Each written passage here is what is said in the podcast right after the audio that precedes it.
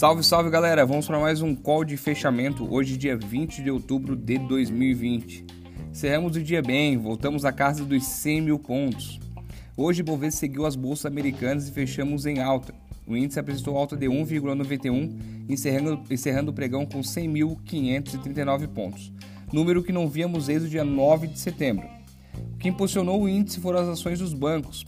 Itaú, Bradesco, Banco do Brasil subiram em média 4% e junto os bancos representam 14,5% da composição da carteira teórica do Ibovespa, consequentemente puxando o índice para cima.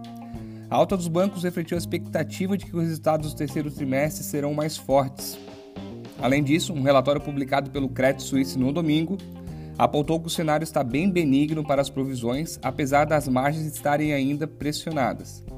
Lá fora, o dia também foi de alta. Dow Jones subiu 0,4, S&P 500 0,47 e Nasdaq 0,33.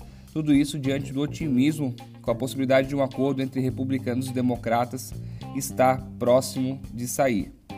Hoje é o fim do prazo para o ultimato oferecido pela presidente da Câmara de Representantes dos Estados Unidos, Nancy Pelosi.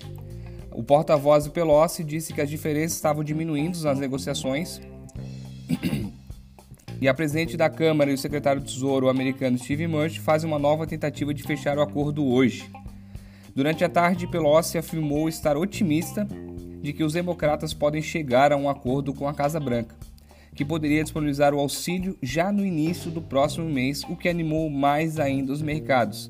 Então, realmente, o fim daquela novela mexicana que temos pode ser que acabe hoje. Estamos torcendo para isso, pois caso não aconteça, realmente vai refletir bastante no mercado. Já o dólar encerrou o pregão em leve alta de 0,12, cotado a R$ 5,61.